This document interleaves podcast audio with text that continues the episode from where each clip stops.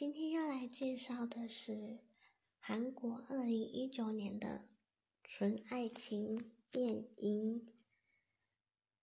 电影名称是《大数据的恋爱》，跟平密我上一段录音所介绍的电视剧很类似的类别，都是使用手机 APP 来寻找适合自己的人，来谈一场恋爱。那这个大数据呢，指的就是 A P P 随机按下去，就会搜寻你附近的，适合你的数值，做成一个趴数的数据，如会把你的所填入的个性啊、兴趣那些综合起来。最相符的可以高达九十趴至一百趴吧。最相符的人就一定会成功得到圆满的恋爱吗？不一定哦。像这部电影呢，也是没有走的这么的顺利。开发者就是男主宋在林饰演，他呢是。A P P 的开发者跟朋友一起开发这款软体，那为了应应大众的要求之下，他就亲自使用了这个软体与女性配对。那女主呢，全宋明。先来跳个题外话，在《Running Man》综艺之前，我就。透过一部短片的韩剧，也是属于纯爱情的，里面的接吻戏蛮多的，好像是一趴的恋爱。那后来呢？除了《Running Man》综艺看他的演技演反派或是好人角色的时候。还有后续的韩剧啊，纯爱情的我都有看，觉得蛮适合他的，因为他也正在找适合自己的恋爱对象，嗯，那演这些类别的话，就蛮适合他主演的，他就突然，然后再讲回来。他就突然出现了，跟朋友在匹配的过程中，他的女性朋友呢，就匹配到开发者男主的朋友，就先走一步啦，然后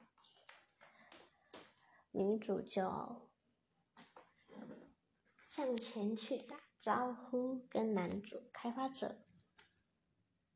匹配度好像高达九十三趴吧。那后来呢？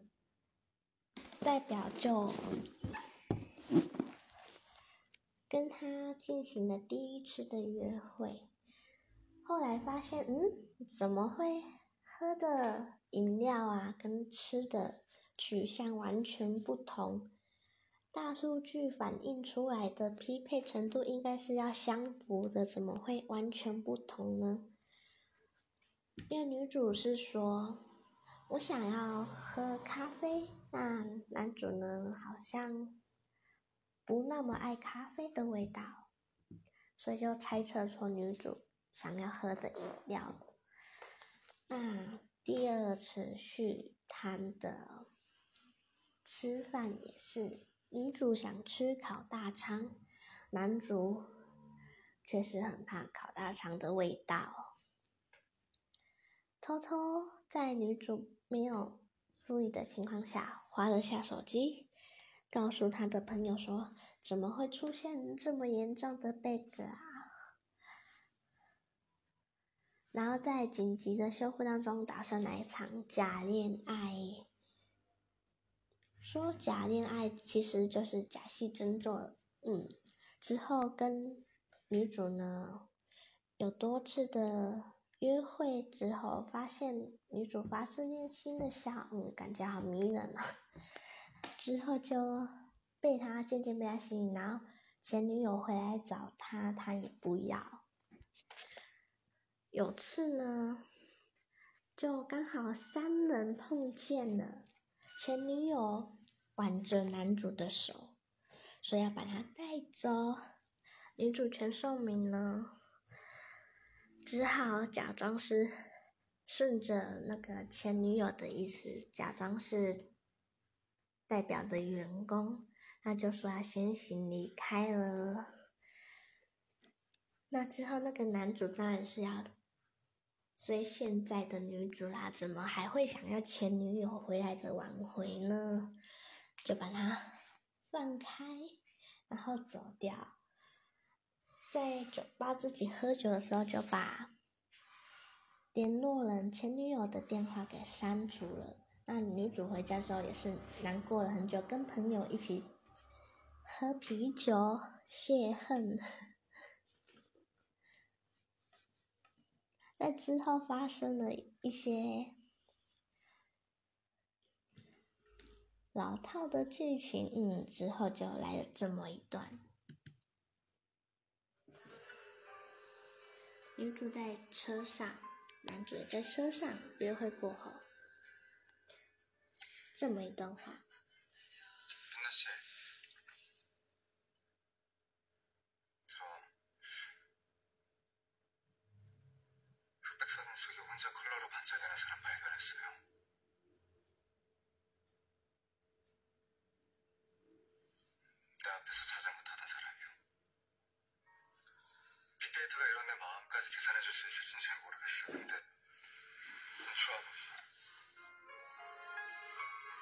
女主先亲了男主，之后就是男主又回亲了女主。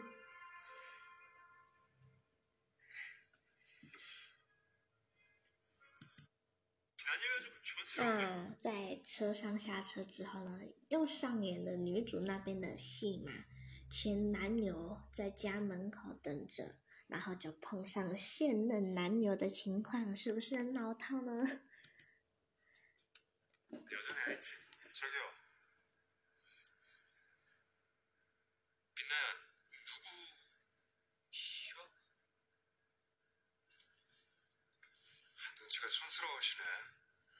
가 던. 男主讲话啦。可是女主却想要跟前男友单独谈谈，就上演了这个戏嘛。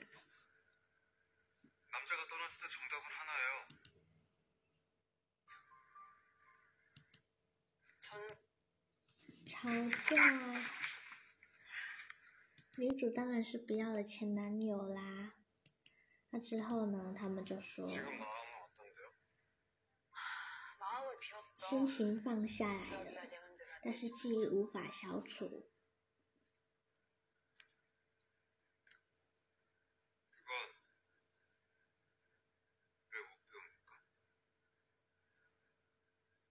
남자가 떠났을 때 정답은 하나예요.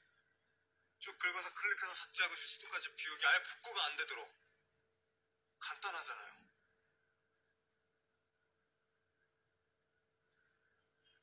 저놈이랑 다시 시작하고 싶었어요?